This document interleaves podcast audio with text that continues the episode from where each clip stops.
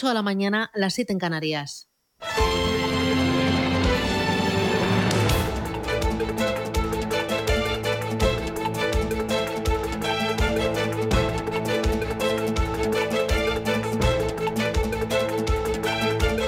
Capital Intereconomía, con Susana Criado.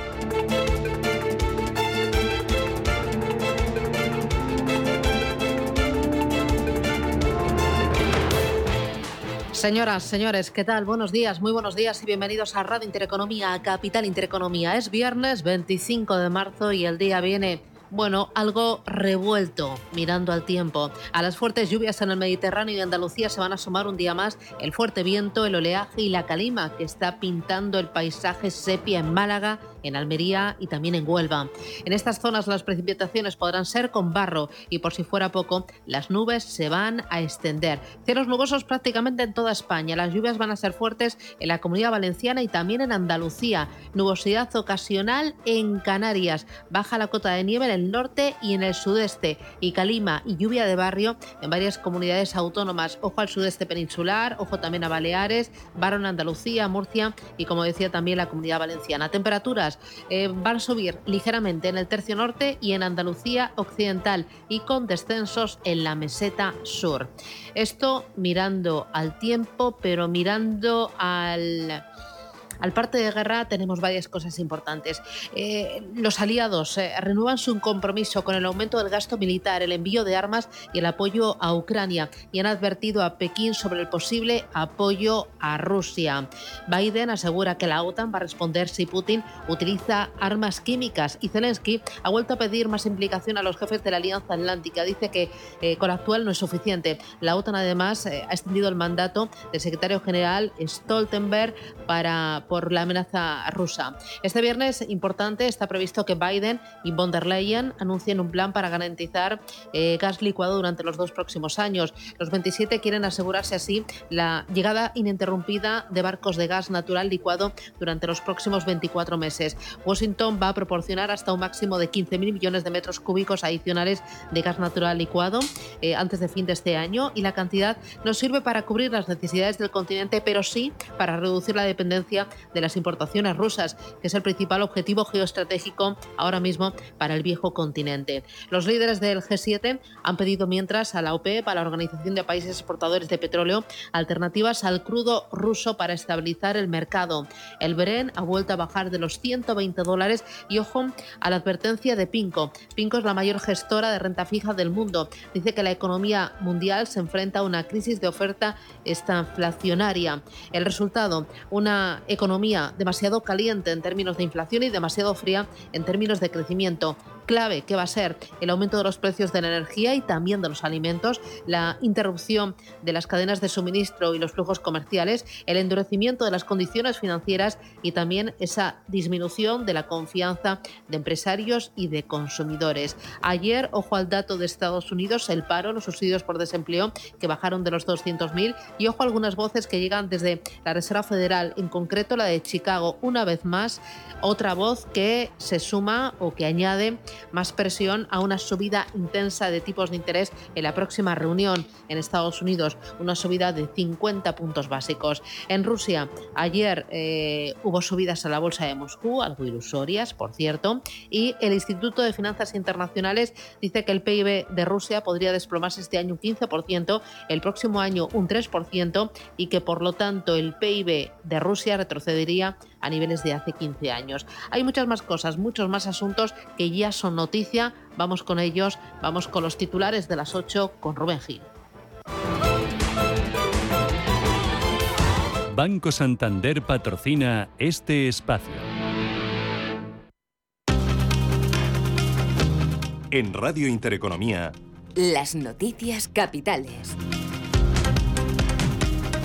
La plataforma para la defensa del transporte por carretera sigue adelante con la huelga a pesar del acuerdo alcanzado anoche entre el Gobierno y el Comité Nacional de Transporte. Hubo un acuerdo que recoge ayudas por importe de más de mil millones de euros y una rebaja de 20 céntimos por litro en el combustible para el sector, que supondrá, según los cálculos del Ministerio, un ahorro de 700 euros al mes por camión. De esa rebaja de 20 céntimos, 15 correrán a cargo del Estado y otros 5 de las petroleras. Estará en vigor hasta el 30 de junio, aunque será prorrogable en función de la evolución de los mercados. Raquel Sánchez es la ministra de Transportes. Las reivindicaciones que partían del comité y también de la plataforma han sido ampliamente atendidas y no existen, por lo tanto, motivos o ahora ya excusas para no retomar totalmente la actividad. Yo pido a ese transportista que estos días ha salido a la calle a manifestarse por la situación en la que está, a ese transportista que tiene dificultades para llegar a final de mes, por favor que se lea el acuerdo. Es un gran acuerdo para todos ellos. Apelo a la responsabilidad de todos. Los líderes europeos se volverán a reunir hoy en Bruselas para acordar medidas que rebajen el precio de la energía. Los 27 comparten la idea de que el objetivo principal es la compra y el almacenamiento conjunto de gas para ganar influencia a Rusia, pero vuelve a haber discrepancias entre estados. Por un lado, España y los países del sur defienden topar los precios, mientras que Alemania y los nórdicos rechazan cualquier intervención del mercado eléctrico. La vicepresidenta económica Nadia Calviño confía en que finalmente se llegue a un acuerdo. Creo que va a salir una solución de esta reunión pero eh, es verdad que con, los contactos que hemos tenido, pues hemos visto que hay países para los que las soluciones que funcionan para España, pues para ellos no son eh, convenientes. Así que si al final no se puede dar la misma respuesta para todos, lo importante será que nos coordinemos bien para responder de, manera eficaz y parar, en todo caso, este alza de los precios. También hoy en Bruselas, la presidenta de la Comisión, Ursula von der Leyen, y el presidente estadounidense Joe Biden van a presentar el acuerdo por el que Estados Unidos aumentará el envío de gas natural licuado a Europa para reducir la dependencia energética de Rusia. Los precios de los carburantes bajan ligeramente por primera vez en lo que va de año. Y rompen con 11 semanas seguidas de subidas. La gasolina se sitúa en 1,81 euros por litro, 3 céntimos menos que la semana pasada, y el gasoil alcanza el euro con 79, 2 céntimos menos. Pese a este descenso en lo que va de año, el diésel se encarece un 33% y la gasolina un 22,5%. Baja los carburantes, pero sube el precio de la luz, que se va a disparar este viernes un 17% y volverá a superar la barrera de los 250 euros por megavatio hora tras estar 8 días por debajo.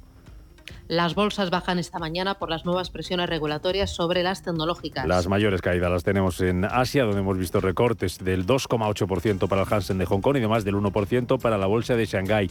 Medio punto bajo el Sensex y en positivo el Nikkei de Tokio subiendo un 0,14%. En Europa los futuros vienen hoy con mayoría, con signo mixto, caídas de 0,06% para el DAX Subidas para el futuro del IBEX 35 del 0,15%. En verde también el futuro, en rojo también mejor dicho, el futuro del FT100 de Londres y del Eurostock 50. En Estados Unidos, ligeras subidas para los futuros de Wall Street con avances que vienen en torno al 0,1%. Si nos fijamos en el mercado de materias primas, baja ligeramente los futuros del crudo y la bolsa de Moscú, que vuelve a cotizar por segundo día consecutivo tras el parón de un mes, está subiendo hoy un 1,2%. Protagonismo empresarial este viernes para Entesa que celebra Junta de Accionistas. En la que se va a reelegir a José Bogas como consejero ejecutivo y se votará el incentivo para el periodo 2022-2024. También se aprobará el dividendo que Endesa abonará en el mes de julio.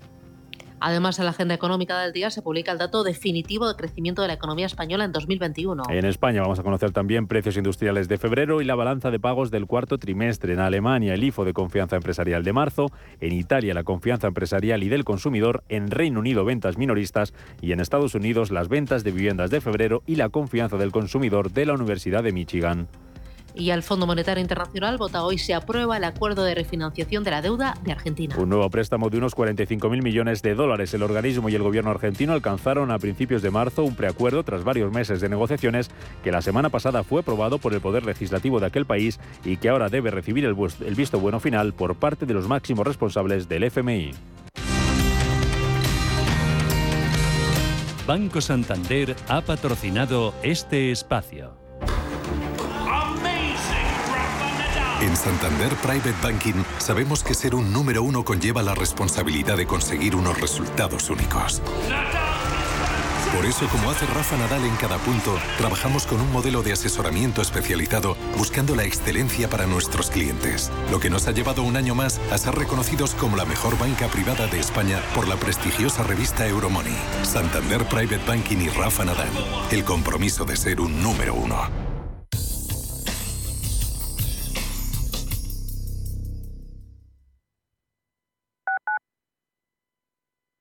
Franklin Templeton, líder en la gestión de activos con más de 70 años de experiencia y 1.300 profesionales de la inversión, ofrece a sus inversores lo mejor de los dos mundos, la solvencia de ser una gran casa global y la especialización de sus equipos de gestión. Franklin Templeton, la gestora global independiente cuyo objetivo es obtener los mejores resultados para sus clientes.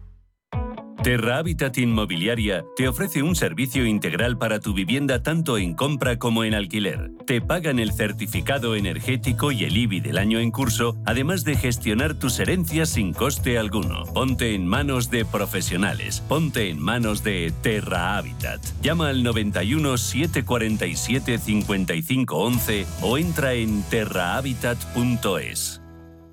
Finanbest, ganadores del premio del diario Expansión a la cartera de fondos de inversión más rentable en 2021 en categoría conservadora. Finanbest, 5 estrellas Morningstar para nuestro plan de renta fija mixta. Finanbest, gestor automatizado líder en rentabilidad por tercer año consecutivo. Finanbest, tú ganas. Los domingos a las 10 de la noche tienes una cita con el Club de los Negocios Raros un magazine dedicado al mundo de los libros. Actualidad, entrevistas, literatura y poesía tienen cabida en este espacio cultural de Radio Intereconomía, dirigido por Andrés Sánchez Magro, todos los domingos a las 10 de la noche. Radio Intereconomía una excelente plataforma para anunciar tu empresa, con una audiencia exclusiva, con poder adquisitivo medio alto y que sabe lo que quiere. Teléfono 919992121 y en comercial arroba intereconomía.com. Radio Intereconomía, la radio de las empresas.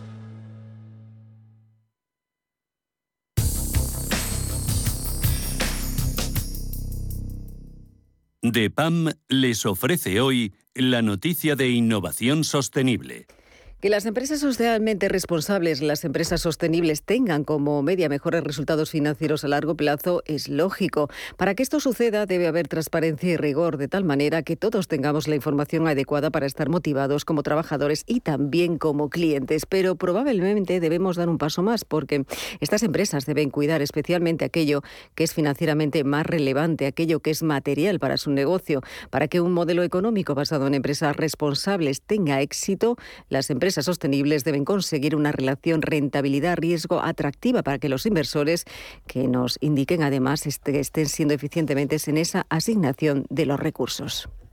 DEPAM les ha ofrecido esta noticia por gentileza del Centro de Inteligencia Sostenible de DEPAM.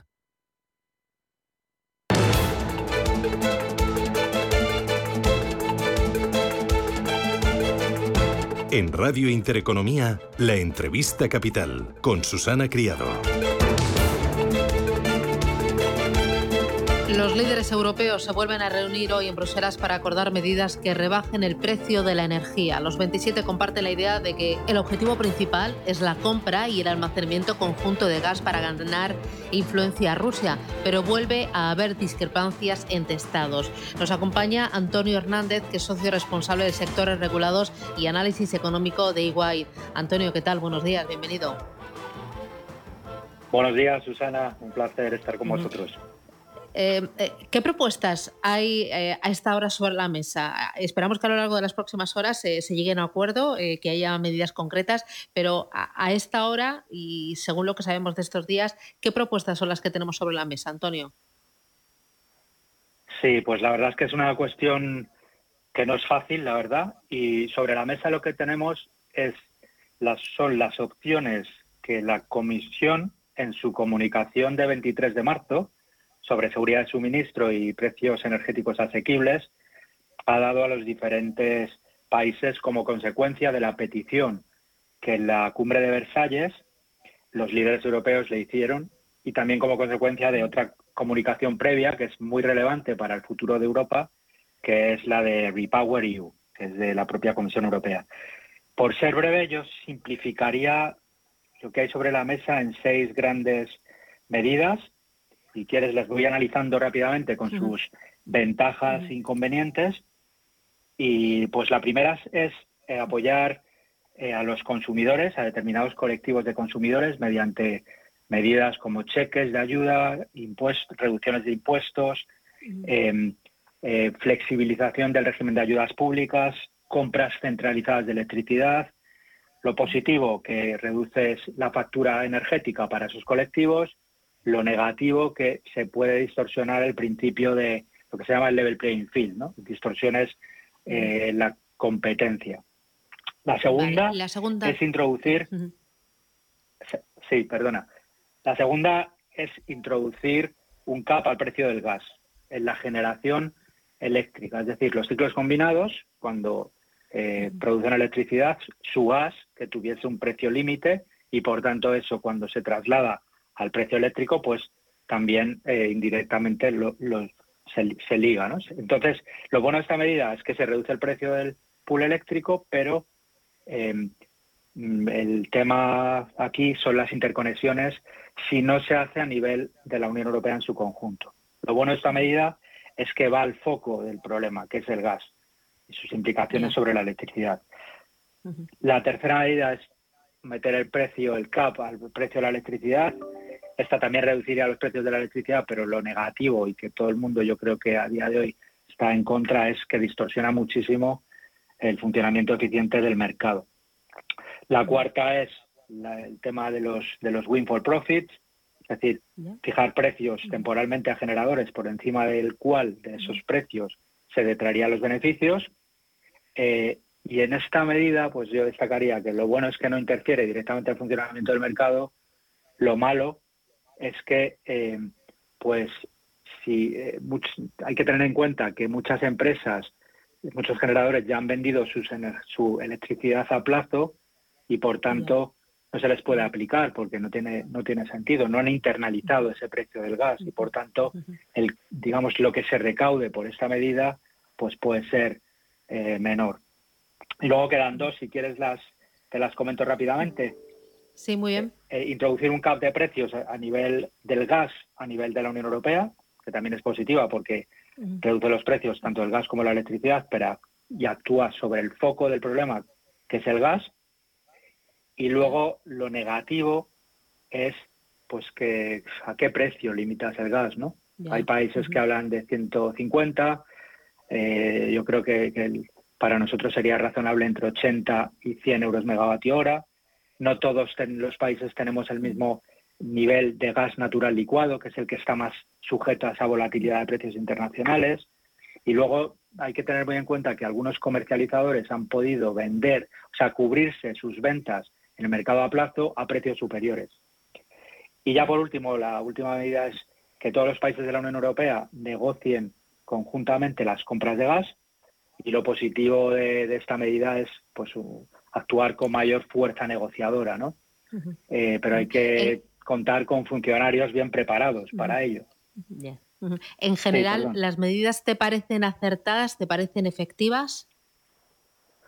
Yo creo que la propia comisión reconoce que todas ellas de alguna forma distorsionan el funcionamiento del mercado y por tanto insiste en dos cuestiones que yo creo que son la clave.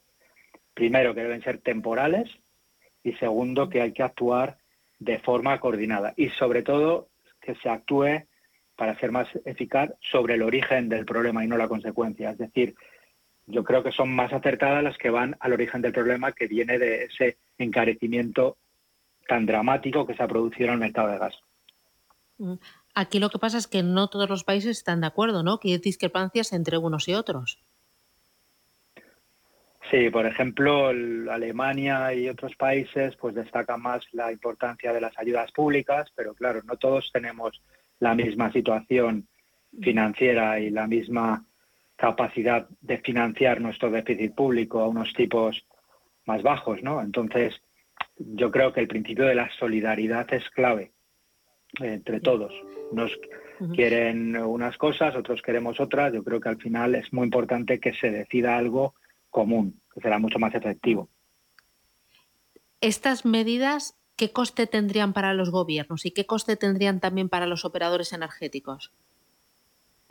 Pues es clave ver dos cosas. Cómo se financian. Si finalmente se financian con presupuestos generales del Estado, pues tiene un coste directo. y hay países como el caso de España, pues que ya después de, las políticas fiscales para afrontar COVID y demás, pues hay un límite en esto, eh, aunque también es cierto que se ha recaudado más por determinados impuestos. Para los operadores el coste lo tendría en función de cómo se reparta esa financiación, de esa, de esa, de esa financiación de la diferencia entre el CAP del gas y el coste real del gas.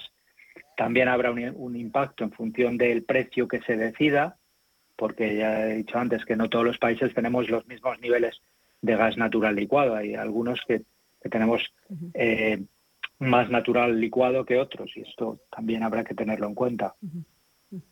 Eh, también se ha hablado de obligar a que los Estados miembros tengan sus almacenes llenos de gas al 80% de cara al próximo invierno. ¿Esto qué te parece? En principio, todo lo que son los almacenamientos de commodities son positivos por seguridad de suministro y porque te permiten tener un colchón amortiguador de cuando hay tensionamientos de oferta, los utilizas o cuando hay, digamos, suavizaciones de la oferta, los, los, rellenas.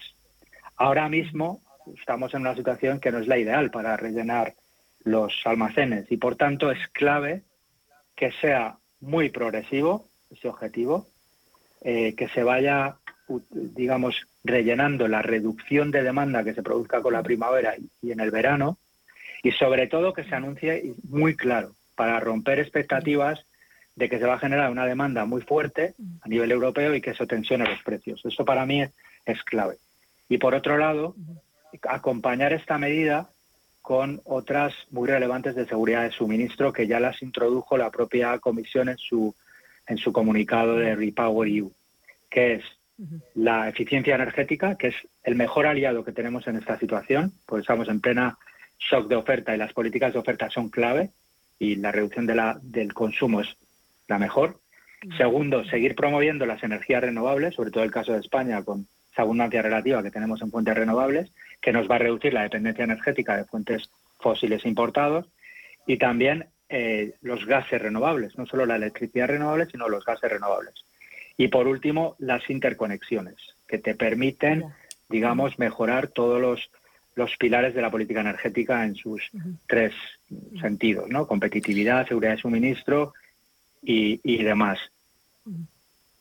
Eh, y una cosa más, Antonio, en estas negociaciones eh, que mantiene Bruselas y en estas reuniones, ¿cuál está siendo el papel de España?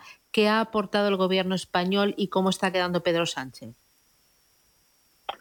Yo creo que, España ha manifestado su gran tesón, la, ha puesto sobre la mesa ese esfuerzo de buscar una solución y ha insistido, yo creo que, que es clave, que la solución tiene que ser conjunta, coordinada, para ser efectiva. Y también, si, como decía pues Nadia Calviño, ¿no? la vicepresidenta económica, pues realmente no siempre es fácil llegar a consensos y en ese caso, pues lo que se está poniendo en valor es un tema muy relevante al final y es que España eh, lleva luchando por el mercado energético europeo muchos años. Teníamos un objetivo de un 10% de interconexiones a 2020 y un 15 a 2030 y estamos por debajo de la mitad. Y entonces si no tienes esa, esa, ese funcionamiento ideal de los, del mercado, pues eh, lo que se está pidiendo es medidas eh, que permitan a España pues actuar. Lo que pasa que si actúa de forma independiente, por ejemplo, con un cap de gas, será necesario eh, ver qué ocurre con las interconexiones, porque lo que no puede ocurrir es que en España se subvencione el gas y que luego la electricidad más barata se exporte a Francia sin ningún tipo de, de medida. Entonces, clave que, se sea consciente de la importancia de actuar conjuntamente, que yo creo que, la Comisión lo ha dejado bien claro.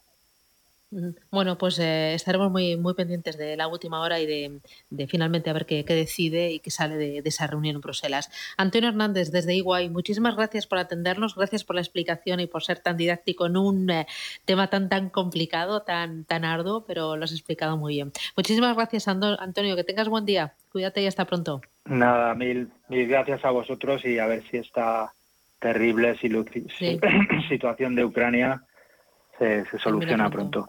Sí. Muchísimas gracias. Gracias. Buen día, buen viernes. Enseguida Tertulia Capital, Rubén Gil coge los mandos con David Enche, con Carlos Lacazzi y con Eduardo Breña. DEPAM, gestión activa, pioneros e innovadores en inversión sostenible. 20 años de experiencia en inversión responsable respaldan el compromiso de DEPAM como actor sostenible. En nuestro Centro de Inteligencia Sostenible compartimos nuestro conocimiento sobre esta tendencia estructural en el mundo de la inversión y las finanzas. DEPAM ASG Ilustrado. Conócenos en depamfans.com. Ha llegado el momento de digitalizar tu empresa. Los fondos europeos Next Generation ya están aquí. En Walters Kluber te ayudamos a transformar tu negocio con el mejor software empresarial. Sé el siguiente. Be the next en solicitar tu kit digital. Entra en kitdigitalparati.com y be the next. Walters Kluber. Últimos días para aceptar la oferta que ha lanzado Otis, multinacional dedicada a la fabricación, instalación y mantenimiento de ascensores y escaleras mecánicas, para adquirir las acciones que actualmente no posee de Zardoya Otis. Si eres accionista de Zardoya Otis y quieres aceptar la oferta de 7,07 euros por acción, consulta con tu banco o asesor financiero. Recuerda que el plazo termina el 1 de abril. Más información en opazardoyaotis.com o en el 900 800 905. Folleto registrado en la CNMV. Doble ahorro en Hipercor y el supermercado El Corte Inglés. Ahorra hoy con unos precios increíbles. Y ahorra mañana con el 50% de regalo que te llevas en cientos de productos como este. Aceite de oliva virgen extra Sur Origen, un litro, 6,14 euros. Y de regalo te llevas 3,07 para una próxima compra. Doble ahorro en Hipercor y el supermercado El Corte Inglés. Invierte en capital privado europeo a través de GESConsult y su nuevo fondo GESConsult Valiant Private Equity. GESConsult Valiant selecciona los mejores fondos de private equity europeos, excluyendo España, diversificados en un total de 150 compañías subyacentes, distribuidas en 14 geografías y en 4 divisas. GESConsult Valiant aspira a rentabilidades sobresalientes preservando el capital. GESConsult gestora socialmente responsable especializada en la gestión de patrimonios desde 1987. Consulta nuestra web gesconsult.com. La información tiene muchos puntos de vista, pero el tuyo lo tenemos los viernes por la noche en Informe Chorbinson, con Javier Chorbinson, en Radio Intereconomía. ¿Conoce las oportunidades que ofrece el sector salud para invertir? En Bellevue, gestora suiza especializada en este sector, contamos con una amplia gama de fondos con la que puede participar en el crecimiento del sector, invirtiendo en todas sus áreas. Aportamos valor y diversificación a su inversión con fondos en biotecnología, salud digital y tecnología médica. Bellevue, primera gestora europea en sector salud. Doble ahorro en Hipercor y el supermercado El Corte Inglés. Ahorra hoy con unos precios increíbles. Y ahorra mañana con el 50% de regalo que te llevas en cientos de productos como este. Jamón serrano reserva Campo Dulce de 6 kilos y medio, 49,90 euros. Y de regalo te llevas 24,95 para una próxima compra. Doble ahorro en Hipercor y el supermercado El Corte Inglés. Precios válidos en Península y Baleares. Hoy en día, encontrar la herramienta que pueda resistir el paso del tiempo es fundamental en la renta fija. Es por eso que MFS Investment Management adopta un enfoque Active 360. Visite mfs.com barra Active 360. Invierta con calma en el agitado mar financiero. La gama de fondos Dunas Valor patrocina este espacio.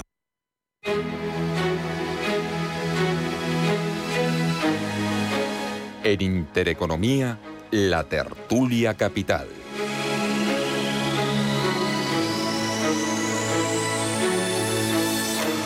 Vamos con nuestra tertulia capital aquí en marcha, ya reunidos alrededor de esta mesa. David Enche, profesor de estrategia en ICMSI. ¿Qué tal, Enche? ¿Cómo estás? Buenos días. Muy buenos días. Buenos días. ¿Qué va a salir hoy de Bruselas?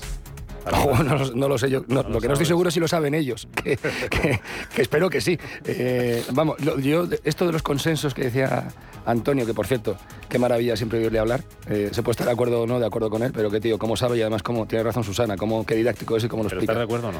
Eh, bueno, yo creo, claro, ya apela al consenso. Y yo ahora mismo en el seno de la Unión Europea ya hay consenso con los temas de defensa, más o menos. Ya me cuesta ver que vaya a haber muchos más consensos, ¿no? Bueno, vamos a ver. Carlos Lacaci, abogado, consultor, socio y director de Lacaci Delgado Abogados. ¿Qué tal, Lacaci? Buenos días. Muy buenos días, Confías Rubén. mucho y en los 27 allí en Bruselas reunidos. Han costado tarde. Vamos a ver cómo se levantan. Pues los 27 la verdad es que están demostrando más unión de la que han demostrado desde que empezó eh, a ser eh, este organismo supranacional, desde que se creó. Yo estoy viendo que de momento, de momento, eh, claro, la necesidad obliga y ahora mismo está obligando a dos cosas muy graves que nunca habían pasado. Un conflicto a las puertas de, de Europa, conflicto bélico, y una crisis económica que trasciende de las anteriores que hemos vivido, ¿no? De suministros, de energías como el gas, las eléctricas, etcétera. Yo creo que se pueden poner más de acuerdo de lo que pensamos. Bueno, Eduardo Breña, abogado, ¿qué tal? Eduardo, buenos días. Muy buenos días. ¿Cuánto confías tú en que salga un acuerdo para abaratar precios de la energía y no depender tanto de Rusia? Bueno, una cosa, joder, ¿qué preguntas? ¿Cuánto confías? Uf, confiar, qué palabra. Pues no lo sé, pero yo creo que al final, como, como mira, eh, ayer eh, mirando ¿no? lo que ha sido la séptima conferencia eh, anual del Fondo Advalor, al final dijo una cosa Álvaro Guzmán de uno de los gestores, que, es muy cierto. Es decir, el mundo se ha acabado tantas veces, ¿verdad? El mundo ha implosionado tantas veces, el fin del mundo ya ha ocurrido tantas veces, que al final, de una forma u otra, alcanzaremos una solución. Lo que sí que es importante es que esa solución sea lo más pronta posible para evitar que, digamos, que haya unas consecuencias negativas y perniciosas, eh, digamos, a medio largo plazo para la economía. Eh, y ya no solo la europea, sino la global. Pensemos que, evidentemente, el colapso de, de Rusia, que decía el otro día Enche, ¿verdad?, que está efectivamente en default, pues hombre, no es que sea una gran economía mundial, pero sí que puede, sí que puede lastrar, eh, digamos, el, pues esta época, digamos, que ya venía arrastrando una, una presión inflacionista, pues se puede, se puede agravar más con el tema de las materias primas y como consecuencia de las materias primas, pues la famosa huelga de, nuestros transportistas, que entre nosotros tienen más razón que un santo. O sea, evidentemente cuando tú eh, trabajas con una materia prima, que es el combustible, pues, pues necesitas lógicamente que ese coste te permita tener, tener un beneficio. Si no, tienes que cerrar. Luego vamos con el tema de los transportistas. Antes, por dejar claro que nos contéis los de Bruselas qué puede pasar, cómo se puede baratar el precio de la luz, qué puede salir de ahí, la diferencia que hay entre países, España liderando los que quieren topar, por ejemplo, ya parece que eso no se va a hacer, el, precio de, de, la luz. Ahora el origen, como nos decía, el origen del problema, como nos decía Antonio Hernández de, de Iguay, puede estar en, en, el gas. Habría que limitar el precio del gas. Eh, no parecen muy convencidos tampoco los alemanes. ¿Cómo se convence a Alemania de, de, todo esto? Mientras tanto, hoy Estados Unidos y Europa van a anunciar que nos van a enviar a partir de ya más gas natural licuado. Mm, bueno, eh, em, a ver, y Antonio lo ha dejado claro, esto es una cosa que yo ayer estuve estudiando un poco. Hay, claro, como siempre, como casi todo, hay dos posturas en Europa. Y es muy diferente la postura de Alemania, que tiene, digamos, que unas arcas públicas más o menos... ¿Por qué hay dos posturas? Pues porque Alemania tiene unas arcas públicas más o menos saneadas y el sur de Europa no.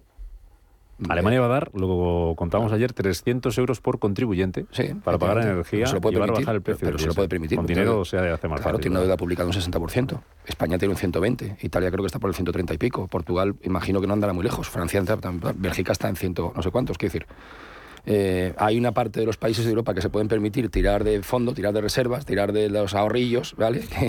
Eh, y hay otra parte de los países de Europa que no pueden permitirse eso. Eh, entonces, llegar a acuerdos, por ejemplo, está claro, con el tema de comprar gas y estocar gas, esto casi seguro que se va, que se va a hacer. No es, ya lo decía Antonio, no se pone, ahora que está el gas en máximos históricos no es el momento de hacer un stock de gas conjunto, pero se va a hacer casi con toda seguridad. Eh, buscar proveedores alternativos, Alemania ya se ha adelantado, estaba hablando con, no, me acuerdo, me parece que era con, con Kuwait, no, no, estoy seguro. ¿Con Argelia? no, y con Argelia, no, Argelia, no, no, Argelia es Italia. No, Argelia es Italia, está claramente. Italia por ahí ha sido, han sido más listos que nosotros, efectivamente, además van a hacer un gasoducto directo a Italia, o sea que Y hay otra alternativa que es, que es Estados Unidos, que es un proveedor habitual de gas.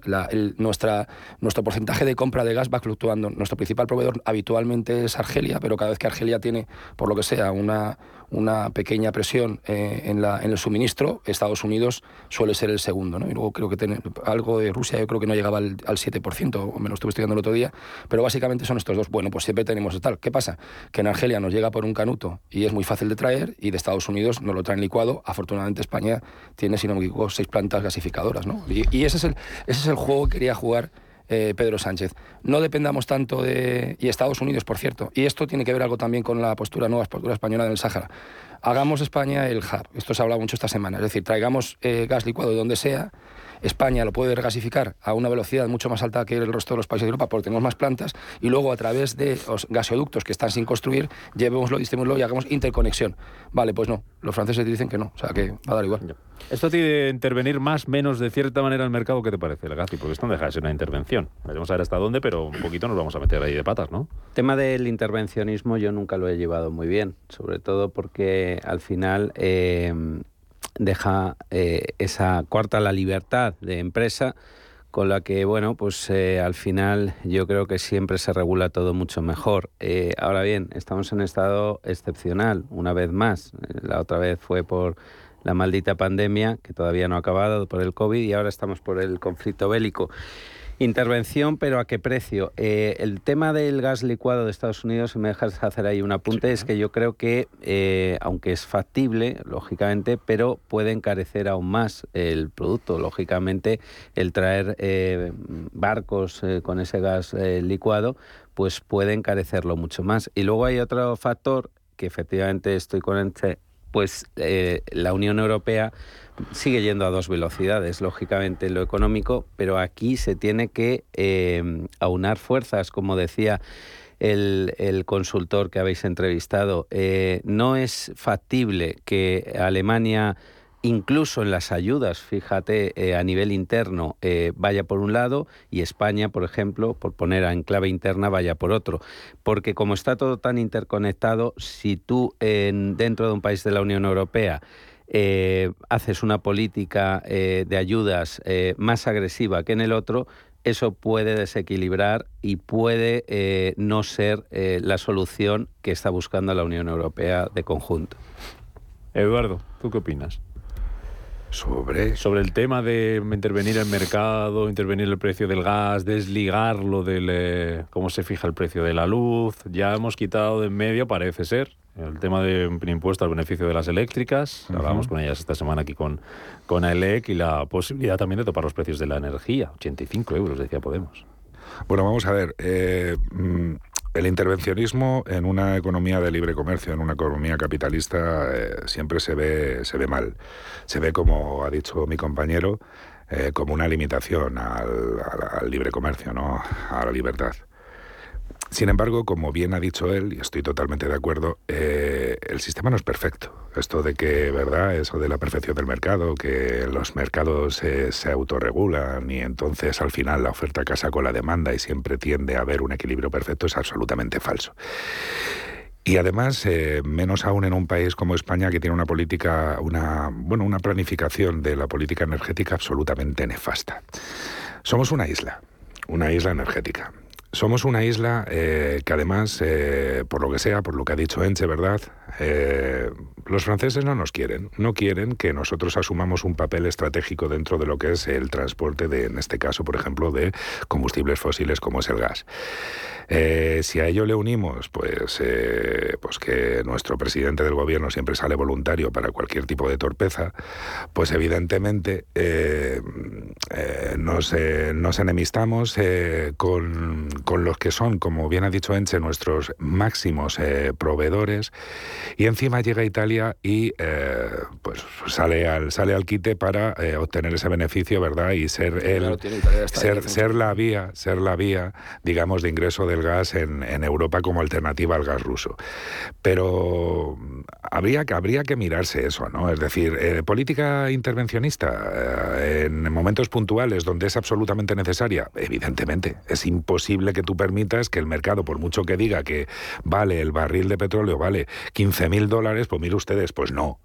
No puede ser, es absolutamente imposible, no se puede asumir en una cadena de producción pero para esos momentos. Mm. Y, para ahí, y lo que sí que hay que hacer es una mejor mm, política de previsión en cualquier ámbito y en el, en el energético especialmente, porque es un, es un sector evidentemente estratégico en cualquier país. Y vuelvo, y vuelvo a repetirlo, de verdad, es alucinante lo que ha hecho el señor Sánchez, que además, eh, yo como jurista eh, también quiero comentar aquí una cosa, es que yo no sé muy bien hasta qué punto ¿eso tiene algún tipo de eficacia jurídica? ¿O simplemente ha servido para que se cabre Argelia? Porque yo que francamente no le veo tampoco mucho, mucho recorrido en cuanto a su validez jurídica. El o sea. 30, que es el miércoles, los detalles al Congreso.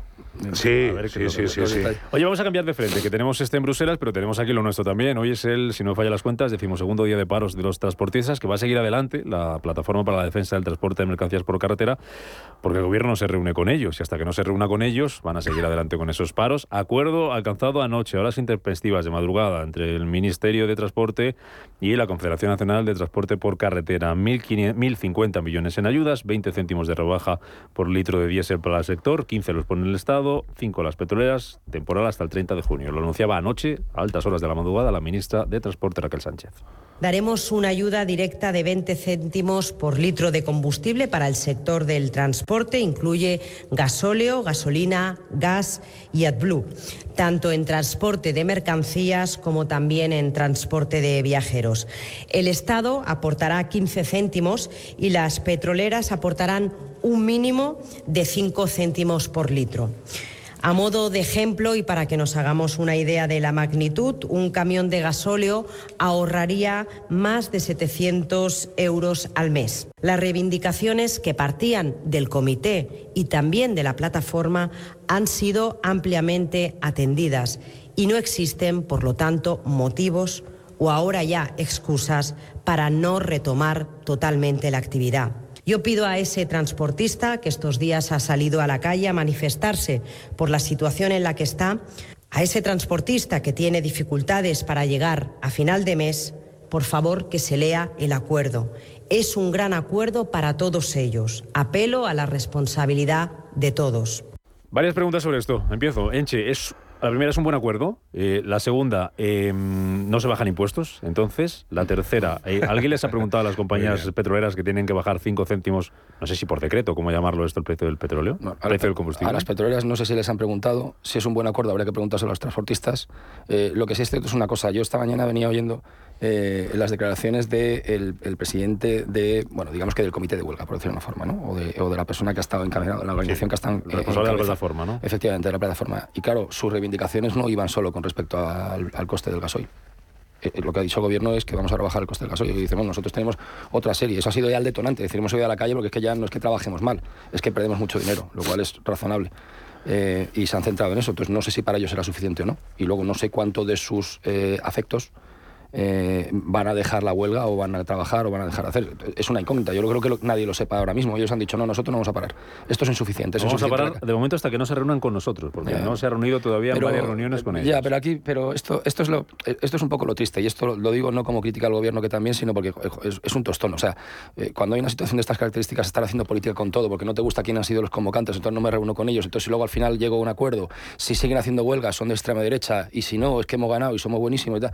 O sea, me parece un poco pueril, pero bueno, eh, paso de estas cosas y me, vamos un poco a lo, a lo esencial, a lo nuclear, ¿no? Que es eh, eh, que el transporte es una actividad esencial en la actividad económica y que si no lo solucionamos, aunque parezca que no, aunque sigamos yendo al supermercado y encontrando todos los productos, en, en el, en el medio y en el largo plazo daña la economía. Y no tenemos una situación ahora mismo como para que tener más palitos en las ruedas, que ya tenemos unos cuantos que nos ponen la situación, el COVID, el señor Putin, etcétera, ¿no? Entonces, eh, va- vamos a ver exactamente qué es, lo que, es lo que quieren y vamos a ver cómo reaccionan. No lo sé, se va a saber en 24 48 horas.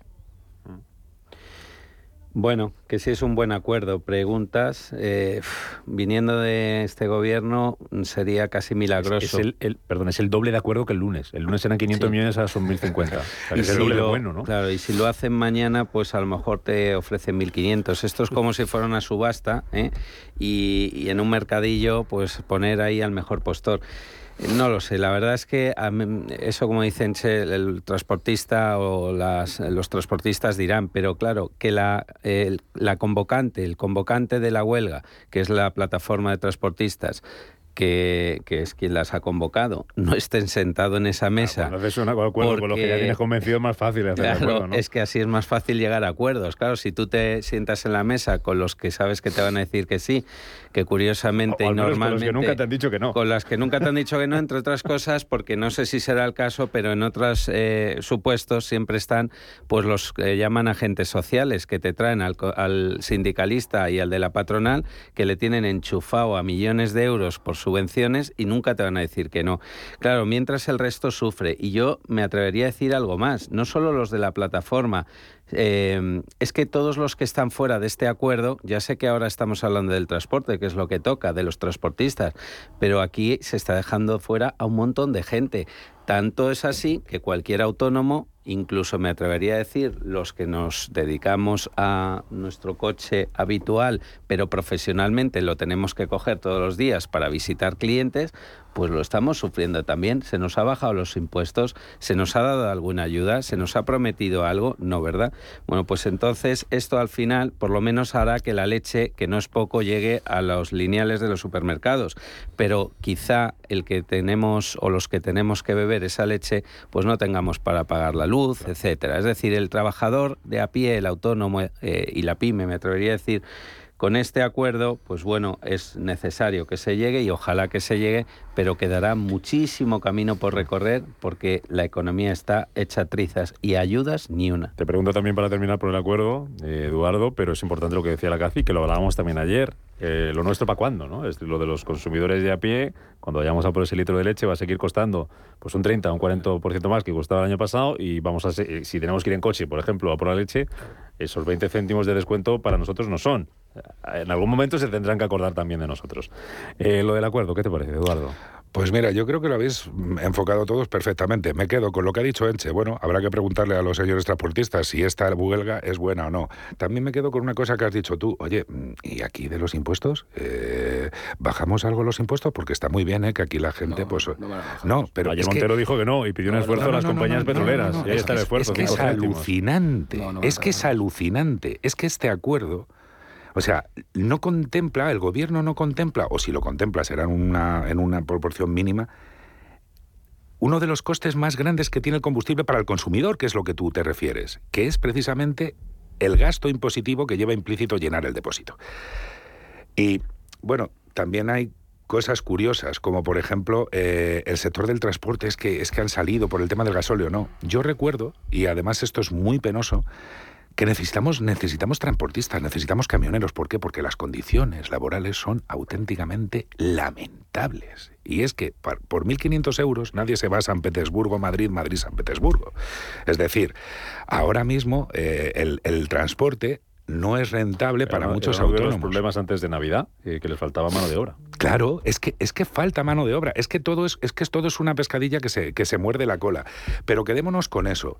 O sea, vamos a ver, eh, señores del gobierno, hay que atajar esta, esta crisis energética y por lo tanto hay que intentar bajar esa presión sobre los transportistas y los sectores, no solo transportistas, que necesitan para su eh, proceso productivo los combustibles fósiles. Pues qué menos que bajar la presión Fiscal, no, estos señores no saben. Vamos a confiar si esa bajada de 15 céntimos que de los 20, 15 del Estado, a ver si son mediante vía de impuestos, pero es que tampoco hay detalles. Pero tú, pero tú ha dicho nada. Pero tú crees que un, pero que un gobierno... Un acto de fe, como hicieron los pescadores. Bueno, y hay una cosa, y perdonad, que esto lo tengo que decir porque no reviento. O sea, resulta que el gobierno decide quién puede o no sentarse con ellos, con independencia que represente la gente. Es decir, tú eres ultraderechista. Hombre, señores, la ultraderecha no sé si será muy buena, pero la ultraizquierda se sienta en el gobierno, en el Consejo de ministros. a ver qué ¿eh? pasa a lo largo del día, a ver si hay alguna novedad, sobre todo esperemos de Bruselas. Los transportistas, de momento no hay ninguna reunión prevista, sí que manifestación aquí en, en Madrid. Así que que Dios nos coja confesados. La CACI.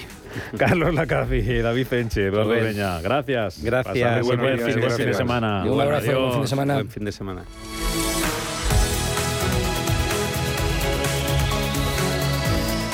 Dunas Valor, la gama de fondos que protege al máximo su inversión, ha patrocinado este espacio. Prudencia, constancia, equilibrio y flexibilidad. Valores imprescindibles para una buena inversión. Gama de fondos Dunas Valor, la gestión independiente que sabe cómo proteger al máximo su inversión en el mar financiero.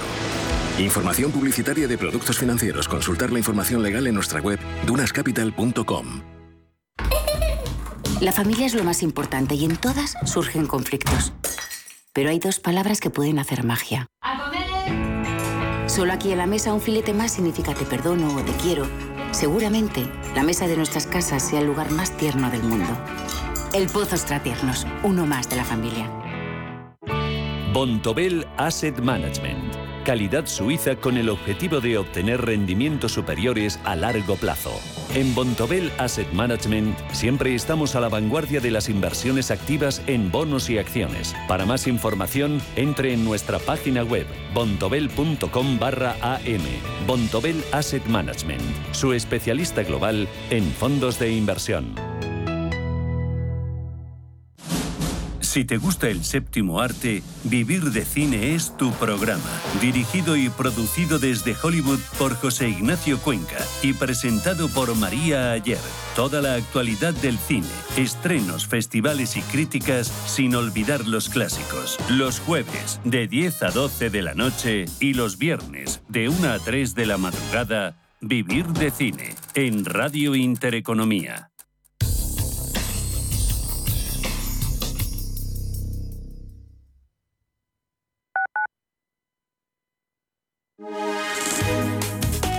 Mafre patrocina la información del tiempo. Para hoy viernes esperan cielos nubosos en la mayor parte de la península y Baleares con lluvias generalizadas más abundantes en zonas del centro. Pueden ser localmente fuertes en el entorno de la comunidad valenciana y área del estrecho. Las precipitaciones serán de menor intensidad, dispersas y ocasionales en el resto de la península y en Baleares, siendo poco probables en Galicia, Cantábrico, área pirenaica y este de Baleares. Mafre ha patrocinado la información del tiempo. Bye.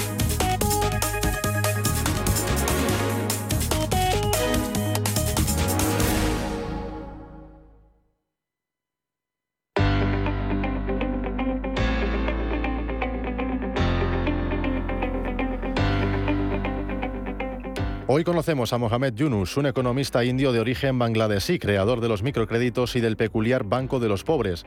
Formado en económicas en Nueva Delhi y en Estados Unidos, volvió a su país natal donde convivió con los campesinos y pudo observar el mar generalizado que suponía la pobreza.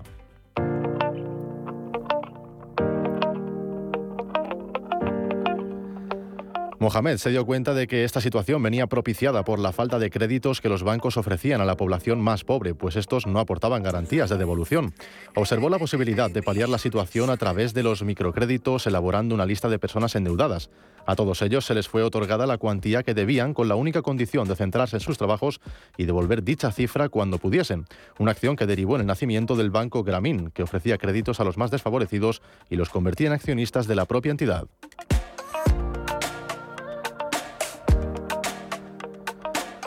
A día de hoy, el banco cuenta con 22.000 empleados y un despliegue que abarca más del 50% de las aldeas y los pueblos de Bangladesh. Concede préstamos a más de 2 millones de personas y la tasa de devolución es del 98%. La iniciativa no tuvo un camino sencillo, pues tuvo que hacer frente a una poderosa oposición de parte de los líderes religiosos, según los cuales recibir dinero iba en contra de los preceptos. Mohamed, en cambio, logró superar todos los escollos y ha sido galardonado en numerosas ocasiones, recibiendo el premio UNESCO Simón Bolívar en el 96. Un príncipe de Asturias de la Concordia dos años más tarde y en 2006 junto a su institución, el Premio Nobel de la Paz, por su lucha en favor de una economía justa para las clases más pobres.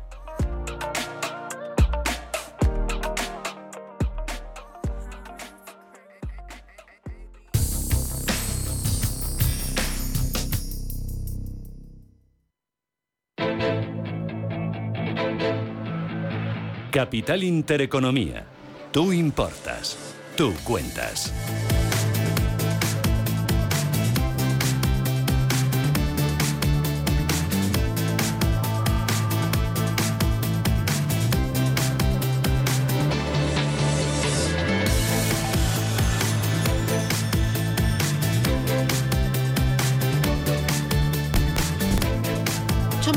Llegamos a las 9 de la mañana. Esto es Capital Intereconomía y vamos con la preapertura del mercado. Futuro sobre el IBEX 35, Manuel Velázquez. Adelante, buenos días de nuevo. Hola de nuevo, con caídas mínimas del 0,13%. Un IBEX que hoy parte desde los 8.305 puntos. Ayer caía un 0,28%. Bolsa española que puede terminar la semana con balance negativo, un descenso en torno al 1%. Máxima cautela, al menos de inicio esta sesión de viernes, con las miradas puestas de nuevo en Bruselas. Estados Unidos y la Unión Europea van a anunciar hoy viernes un acuerdo para enviar gas natural licuado desde Washington al viejo continente. Ayer ya acordaban reforzar la ayuda a Ucrania, limitar también la capacidad de Rusia de recurrir a sus reservas internacionales. Wall Street cerraba con buen desempeño ayer, impulsado por los fabricantes de chips, y en Asia esta madrugada se han reavivado las preocupaciones sobre la cotización de empresas chinas en Wall Street.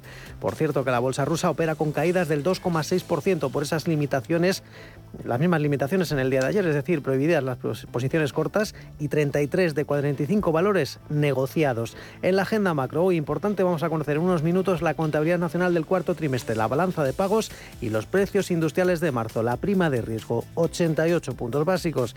Rentabilidad del bono español a 10 años, al 1,40%. Echamos un vistazo a Europa. Paloma, ¿cómo vienen los futuros? Con pocos movimientos, muy plano el futuro del DAX, pero en positivo. Tenemos recorte para el futuro de la Bolsa de Londres y para el Eurostock que caen un 0,20%. En cuanto a las referencias, tenemos ya ventas minoristas en Reino Unido que caen inesperadamente. En el mes de febrero, recorte del 0,3% y vamos a mirar a compañías como Orange, que tiene una nueva candidatura a la presidencia, será Jacques Aschenbrois. Jesús Sánchez Quiñones es director general de Renta 4 Banco. Don Jesús, ¿qué tal? Buenos días, bienvenido. Buenos días. ¿Y hoy del mercado qué esperar? Eh, ¿Qué va a marcar el ritmo de la bolsa?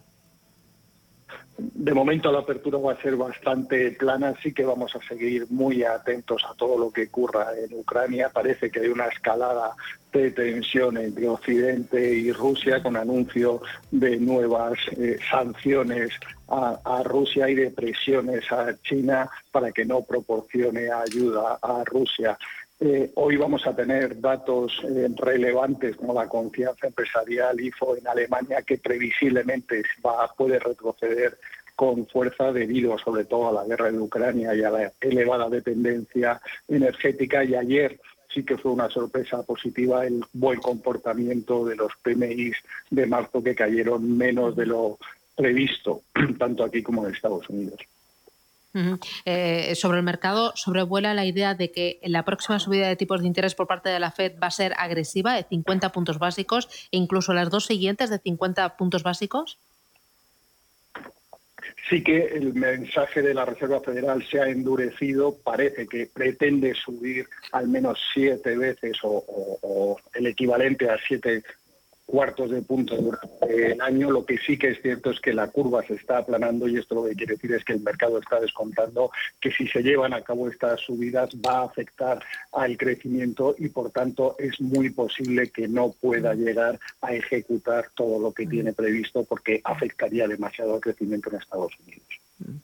¿Cómo va la evolución del petróleo y también del dólar? Pues va a depender mucho de lo que ocurra eh, con Rusia y con Ucrania, por mucho que se llegue a acuerdos que pueda eh, mandar más gas Estados Unidos a Europa, va a ser difícil que esto se pueda producir a corto plazo. Primero, no hay conexiones en Europa y tampoco hay capacidad de regasificación a corto plazo. Por tanto, es previsible que la tensión en el precio del petróleo y del gas siga en los próximos meses. Muy bien, Jesús Sánchez Quiñones, Renta 4 Banco, gracias y que tenga buen negocio. Buen día. Muchas gracias, buenos días.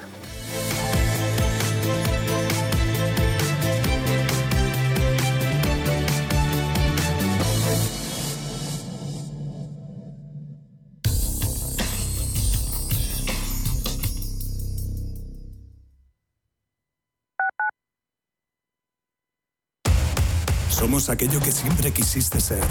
Creamos aquello que siempre quisiste tener.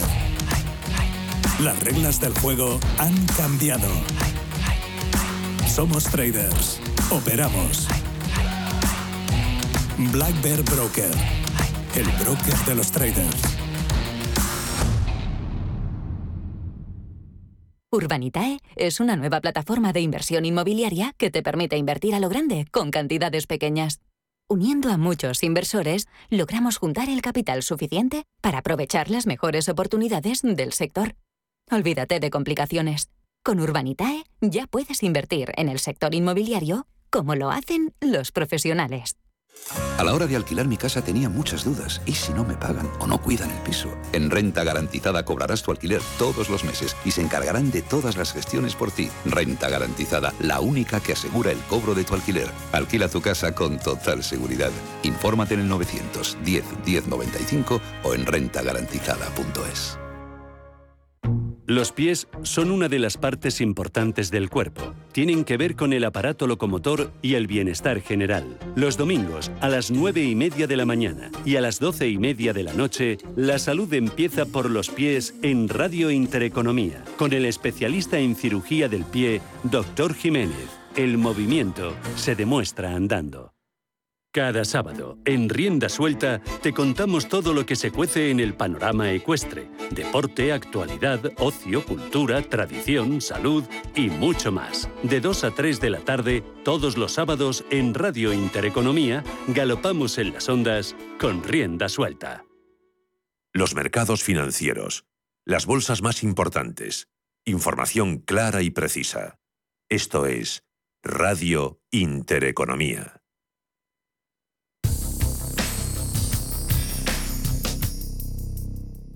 La información tiene muchos puntos de vista, pero el tuyo lo tenemos los viernes por la noche en Informe Chorbinson, con Javier Chorbinson, en Radio Intereconomía.